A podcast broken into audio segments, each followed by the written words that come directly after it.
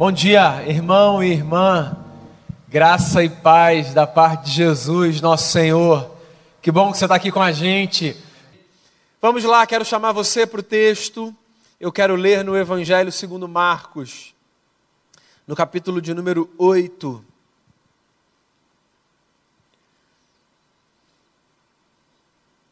Eu vou ler do verso 22 ao verso 26.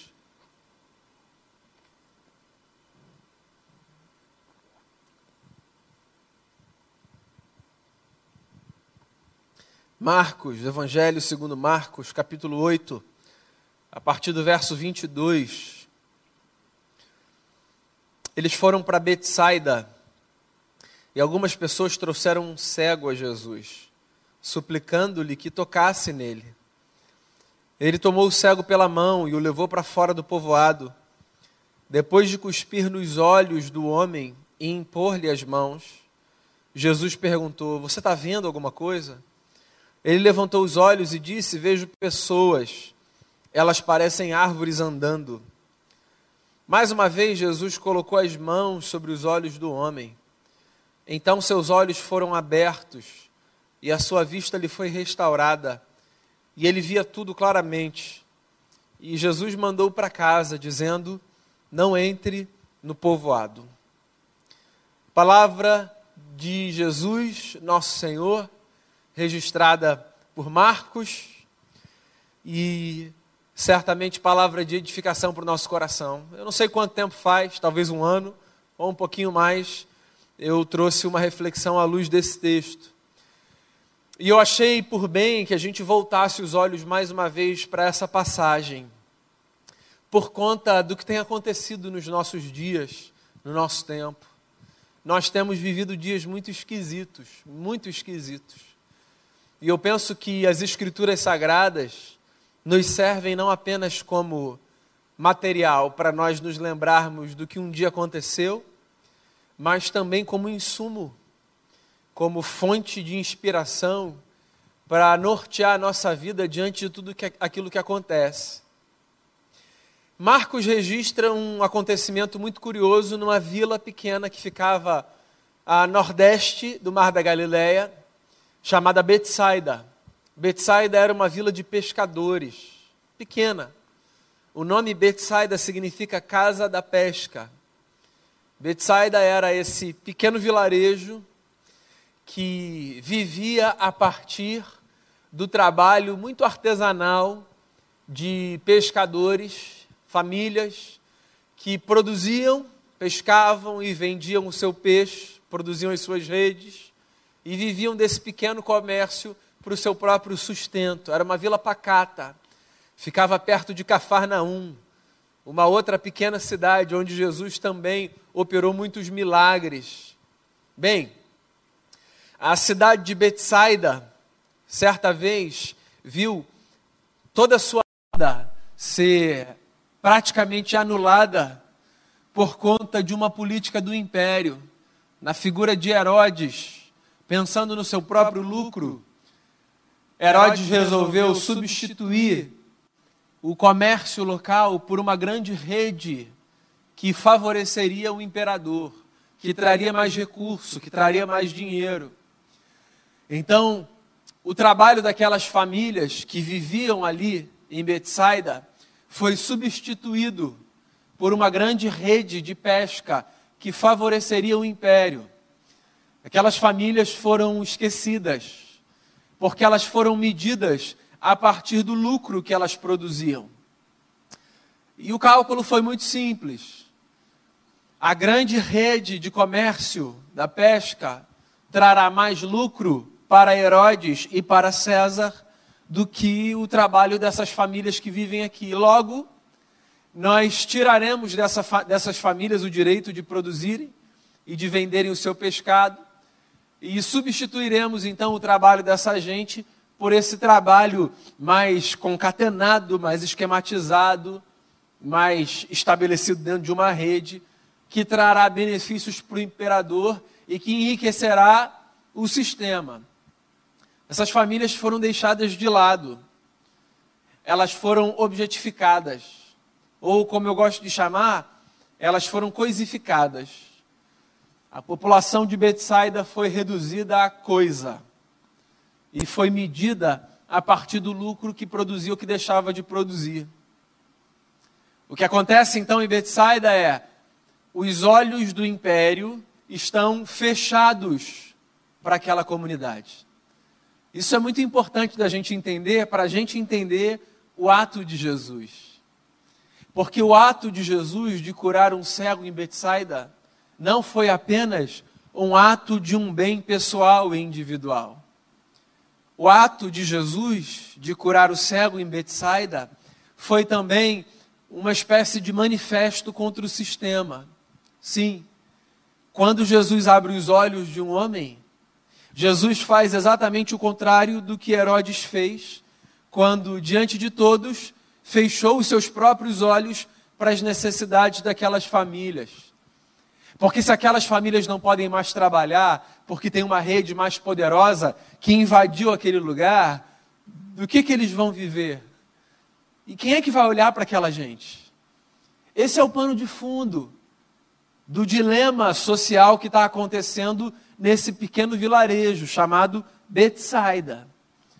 Jesus passa por ali e amigos trazem um homem cego a Jesus.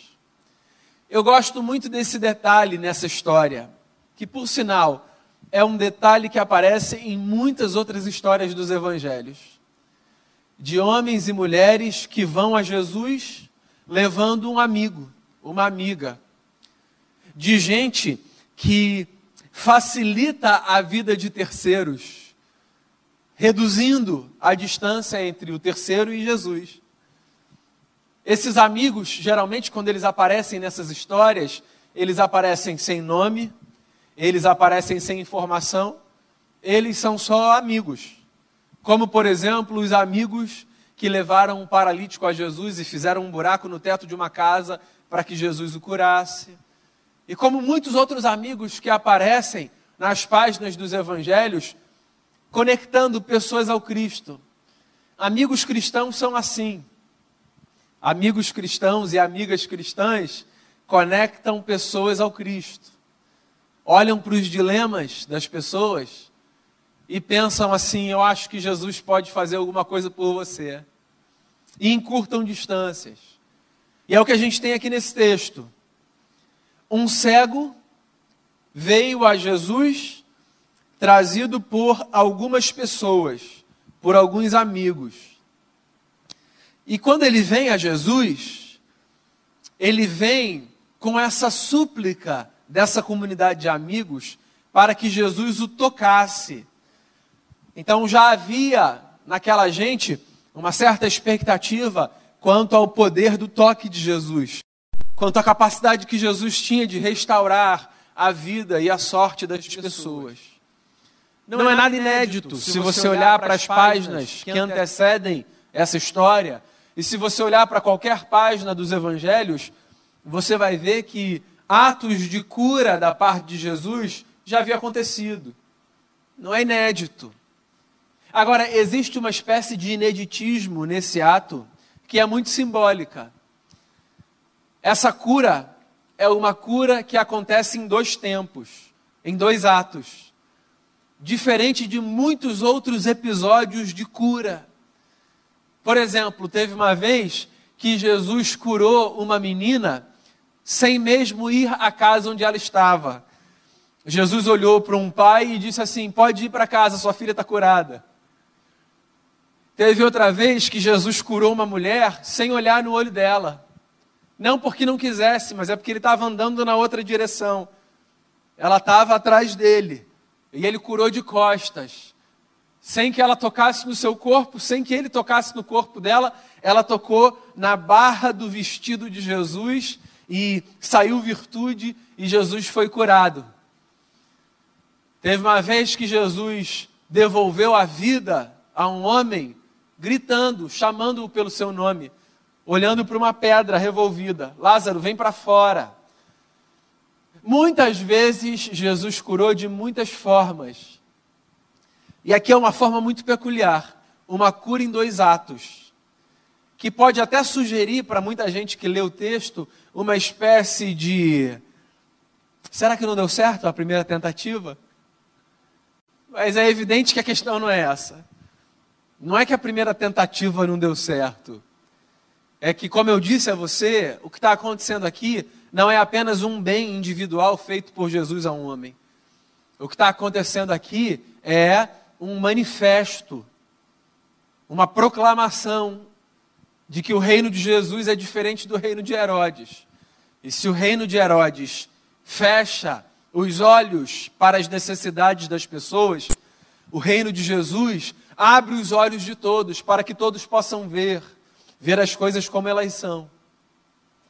Então o que acontece é o seguinte: Jesus toma o cego pela mão, Jesus o leva para fora do povoado, e Jesus cospe nos olhos desse homem. Bem, coisas aqui interessantes. Jesus toma esse homem pela mão. Não é de hoje que pessoas são tidas como impuras aos olhos das outras, se elas carregam em si alguma enfermidade, se elas pertencem a alguma classe social, se elas fazem algum tipo de opção política, ideológica, religiosa se elas é, pertencem a algum grupo que aos olhos de outros é um grupo assim mais indigno. Esse lance de repelirmos pessoas e não tocarmos pessoas por conta do estigma que, ela, que elas têm, ele é muito antigo. E na cultura, por exemplo, na qual Jesus nasce, havia pessoas que não poderiam ser tocadas, porque elas carregavam estigmas. Um leproso não poderia ser tocado, porque ele carregava estigmas. Uma mulher, no período da sua menstruação, não poderia ser tocada, porque ela carregava estigmas. Os olhos da sociedade, para algumas pessoas, estavam contaminados. As pessoas eram enxergadas por lentes muito distorcidas. Elas não eram vistas como pessoas, elas eram vistas como coisas, como caricaturas, elas eram reduzidas. E quando alguém é visto a partir de uma caricatura, é reduzido, eu não quero tocar nesse alguém, eu quero distância. Eu não permito que esse alguém se aproxime. E Jesus, mesmo sendo um homem do seu tempo, um homem que vive a sua cultura, ele rompe, ele permite que uma mulher toque nele, ele se aproxima de uma outra mulher pedir água numa fonte, ele permite que leprosos toquem nele, ele ele permite que um, um cego, que possivelmente, possivelmente, vivia à margem, como por exemplo Bartimeu, que era cego há muito tempo, mendigo, Jesus permite que um cego se aproxime, ele o toma pela mão. Porque existe um poder muito profundo no toque, na aproximação.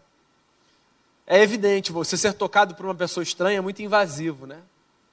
Mas é verdade ou não é? Que quando, por exemplo, nas nossas relações de intimidade, com as pessoas que nós amamos, nós nos tocamos, nós expressamos o afeto e compreendemos o afeto numa medida muito maior.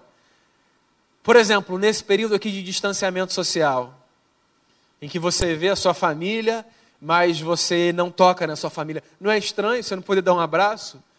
Eu sinto muita falta dos abraços nas pessoas pelas quais eu nutro carinho, amor, respeito. Sinto muita falta dos abraços. E é muito estranho pensar, por exemplo, que quando a gente voltar a se encontrar num ajuntamento aqui, a gente não vai se abraçar. Não vai se abraçar por uma questão de prudência. Existe um poder muito profundo no toque. Jesus toca esse homem, Jesus toma esse homem pela mão. Ele não diz assim, ei, vem aqui comigo. Ele toma esse homem pela mão. Um homem que precisava de ajuda para se movimentar, mas um homem que precisava também de afeto, como qualquer homem, qualquer mulher. E aí Jesus o toma. E tem mais uma coisa linda aqui: Jesus o toma e Jesus o leva para fora do povoado. Jesus não quer audiência, Jesus não quer plataforma, Jesus não quer holofote, Jesus só quer fazer o bem. Jesus não precisa de hora marcada, de luz acesa, de iluminação de palco. Jesus não precisa disso. Jesus toma esse homem para fora do povoado, Jesus faz o que faz fora da multidão. E quando ele chega fora do povoado com esse homem, ele cospe no olho desse homem. O que para a gente é muito estranho, é aviltante. Você não cospe numa pessoa. É uma ofensa, é uma agressão, certo? Para a cultura de Jesus, havia, na compreensão popular, uma espécie de poder medicinal na saliva. Era a cultura popular. Há outro registro, por exemplo, de Jesus nos evangelhos, cuspindo no chão, misturando saliva à terra e passando nos olhos de um cego. Então, Jesus cospe nos olhos desse homem e Jesus faz uma pergunta. Uma pergunta muito importante. Ele diz assim: Você está vendo alguma coisa? Você está vendo alguma coisa? Eu preciso que você me diga qual é a experiência que você está tendo. Eu preciso que você me diga se, se a experiência que você tem é a experiência que eu desejo que você tenha. O que é que você vê? E aí esse homem responde dizendo assim: Eu vejo as pessoas, elas parecem árvores andando. Engraçado, né? Tem muita coisa curiosa aqui nesse texto. Primeiro, o fato de Jesus perguntar: O que é que você está vendo? E dar ao homem o direito de dizer o que ele está vendo. Porque é possível que esse homem não esteja vendo as coisas como elas são. Essa pergunta permanece diante de cada um de nós quando nós olhamos os fatos ao nosso redor, quando nós analisamos os nossos próprios atos, quando nós discernimos as circunstâncias, é muito importante que a gente responda para a gente e para Deus o que, que a gente está vendo. Quando a gente analisa alguma coisa, antes da gente apresentar o nosso veredito, a nossa análise, o que, que a gente está vendo? Porque é possível que nós estejamos vendo uma distopia. É possível que a nossa percepção seja uma percepção distorcida. Todo mundo está sujeito a ela. Eu estou, você está, Fulano está, o outro também, ela também, a outra também. O que, que você vê quando você fala sobre as coisas? Quando você partilha a sua opinião com os outros? O que, que você vê? Se existem opiniões tão divergentes sobre qualquer coisa, é porque existem muitas visões sobre qualquer coisa. O que não significa que essa coisa seja sinônimo de muitos fatos. Às vezes a gente olha para um mesmo fato e a gente vê coisas distintas. Porque a pergunta está aí sobre a mesa: o que, que a gente vê? E esse homem responde: ele diz, Eu vejo homens andando, eles são como árvores. E aí, essa resposta do homem faz Jesus perceber, muitas aspas aqui, porque Jesus sabe o que está acontecendo. Eu volto a dizer: essa cura em dois tempos não é porque Jesus falhou, é porque Jesus está querendo ensinar algo. Existe mais do que um milagre físico, existe um outro milagre em jogo, o milagre de um ensino muito pedagógico da parte de Jesus, querendo mostrar para aquela comunidade que tinha sido invisibilizada pelo império que as coisas não estão bem quando homens são vistos como árvores. Então, quando esse homem diz, Eu vejo os homens como árvores, é como se Jesus estivesse dizendo, sem que ele precisasse proferir nenhuma palavra, então as coisas não estão certas ainda. Porque homens são homens, árvores são árvores.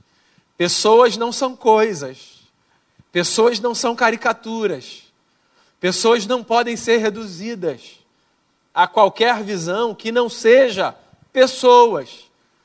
A nós, cristãos, nós que temos a Bíblia como livro sagrado, nós que seguimos os ensinamentos de Jesus, nós que acreditamos na descrição que Moisés faz no Gênesis, Pessoas são seres criados à imagem de Deus, todas as pessoas.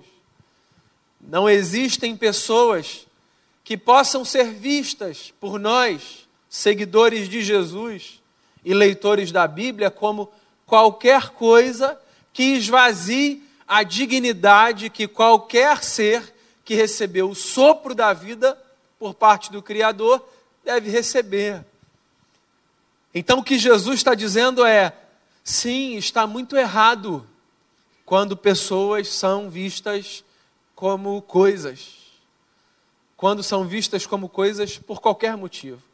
Não tem nenhum motivo que justifique coisificar a pessoa. Nenhum motivo. A gente está no meio de uma pandemia.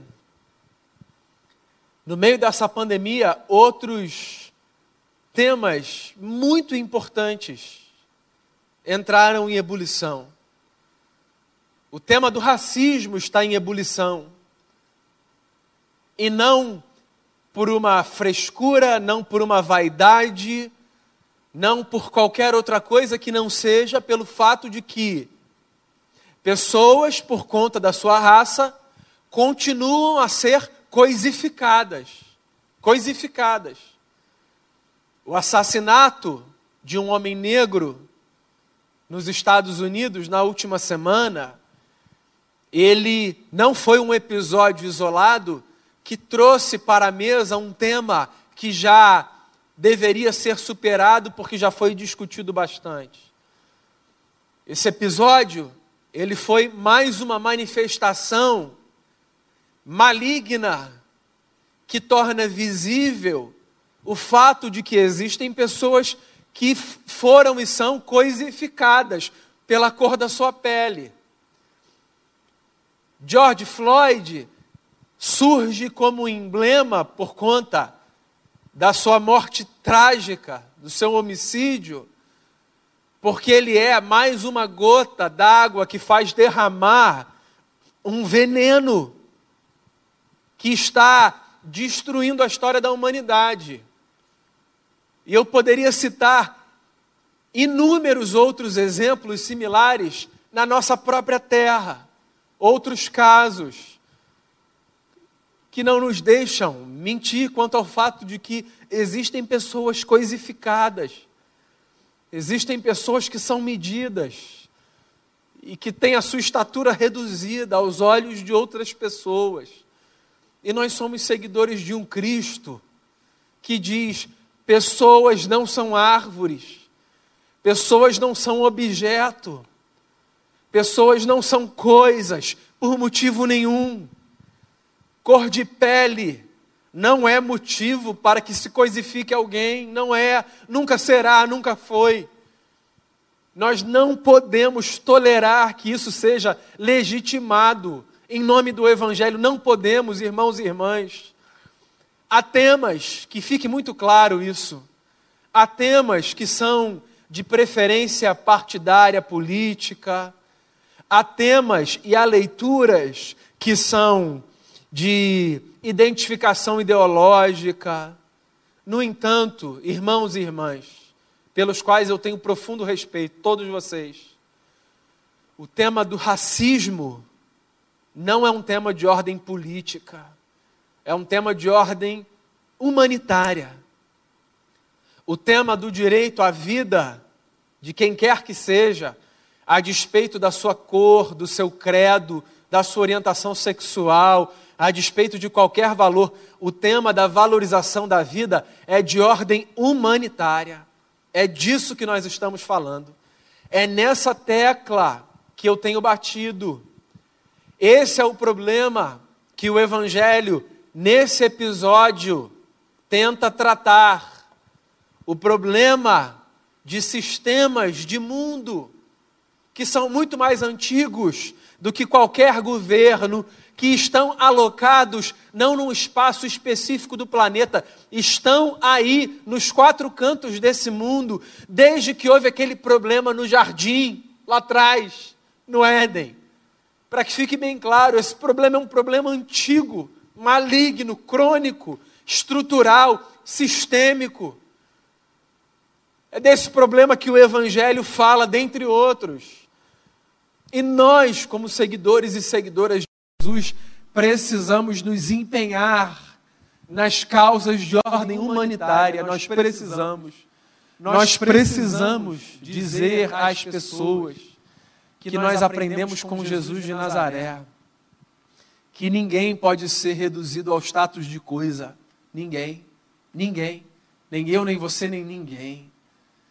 Porque se homens são vistos como árvores, então o poder do Evangelho na nossa vida não operou o suficiente para tirar as escamas dos nossos olhos.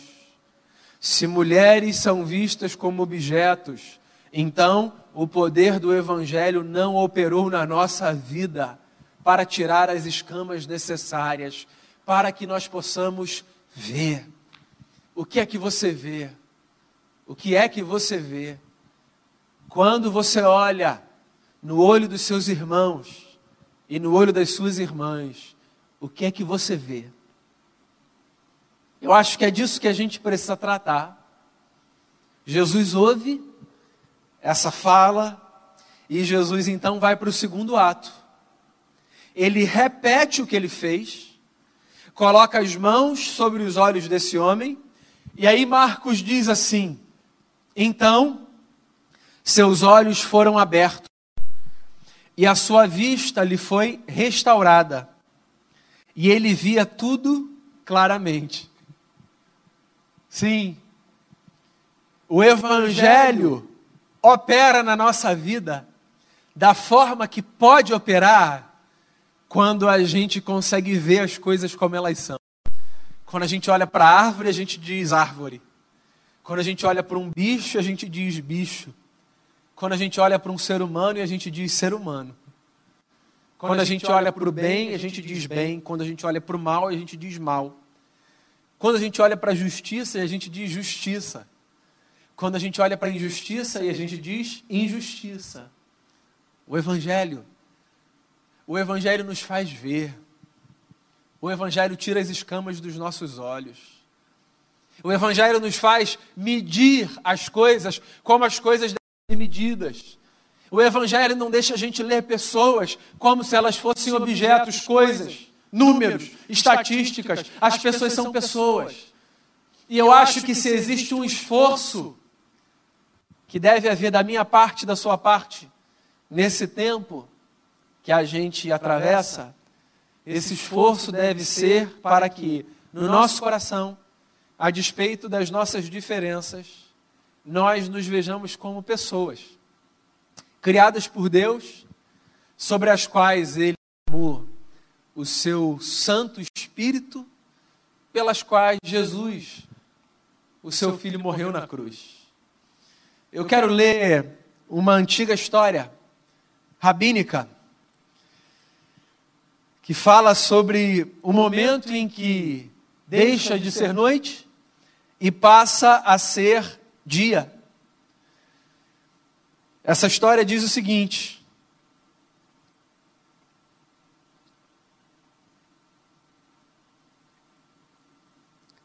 Deixa eu achá-la aqui.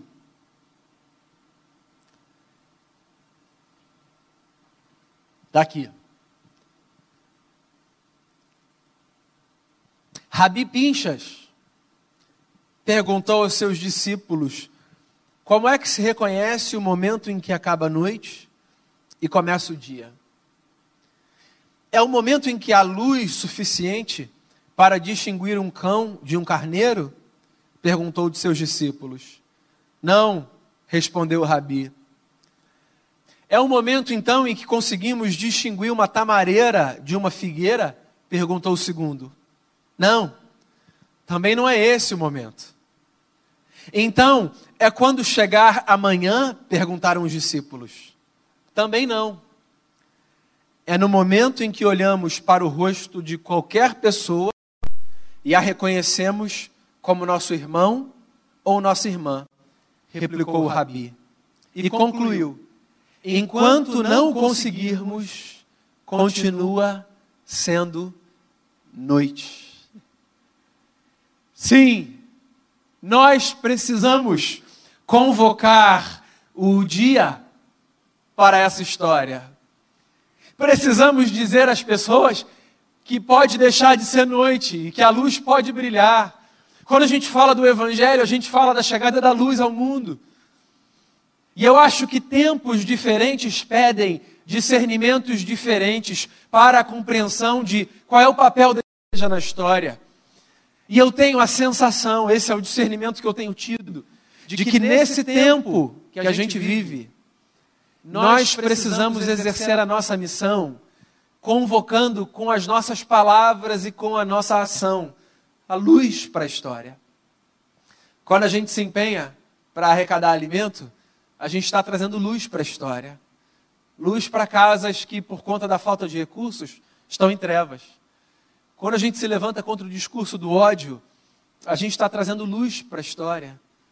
Sim, o Martin Luther King disse, eu já citei aqui outra vez, a escuridão não é capaz de repelir a escuridão, só a luz pode fazer isso. Quando a gente se levanta contra o racismo, que se alastra, que ganha força, que parece querer fazer reviver capítulos sombrios da história da humanidade, a gente traz luz para a história, porque amigos e amigas, o que o profeta diz é que o povo que andava em trevas viu luz. E o que Marcos está dizendo aqui é que Jesus é aquele que não fecha os nossos olhos, mas abre os nossos olhos para que nós possamos ver, ver as coisas como elas são, homens como homens, árvores como árvores. Nessa semana, na sexta-feira, a gente recebeu o nosso informativo semanal. E cada semana a gente recebe, no meio das informações, um texto. Um texto escrito pelo nosso querido Rev Damião. E nessa semana, ele escreveu um texto que eu gostaria muito de ter escrito.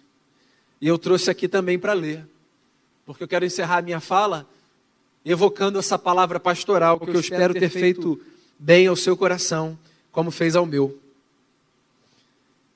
Diz assim o texto que o nosso pastor escreveu, chamado A Luz e a Caverna. Nesses tempos insanos em que vivemos, em que muitos são contaminados pelo ambiente tóxico das redes, por fake news, por hashtags disso e daquilo, negação da realidade, obscurantismo. Lembrar da afirmação de Jesus é mais do que oportuno, é necessário. Eu sou a luz do mundo. Quem me segue nunca andará na escuridão, mas terá a luz da vida. Jesus é a luz que rompe na escuridão do mundo. Ele não é como a luz, ele é a luz.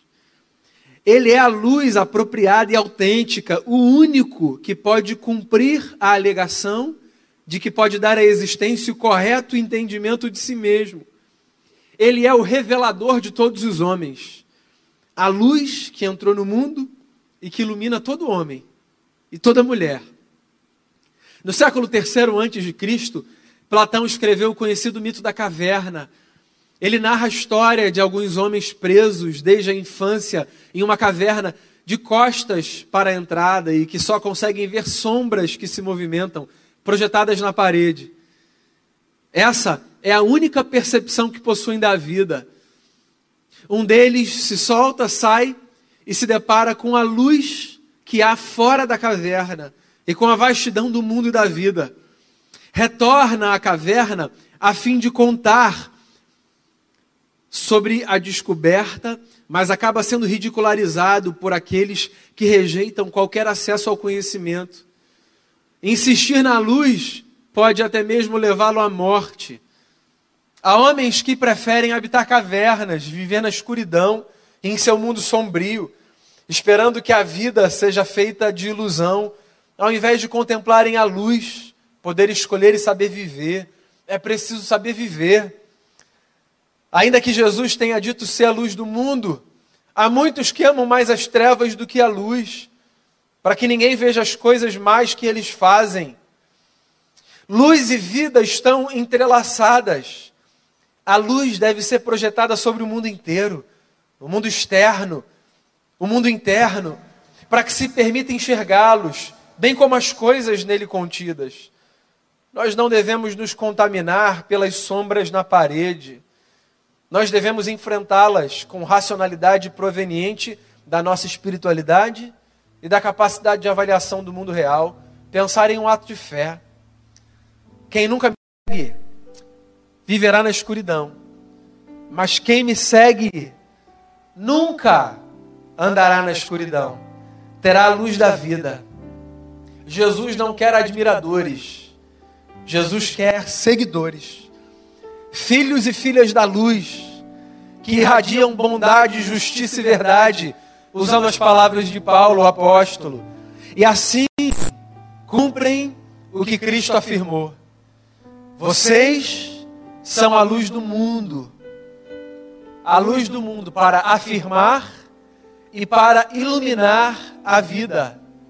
E não para prisão e morte.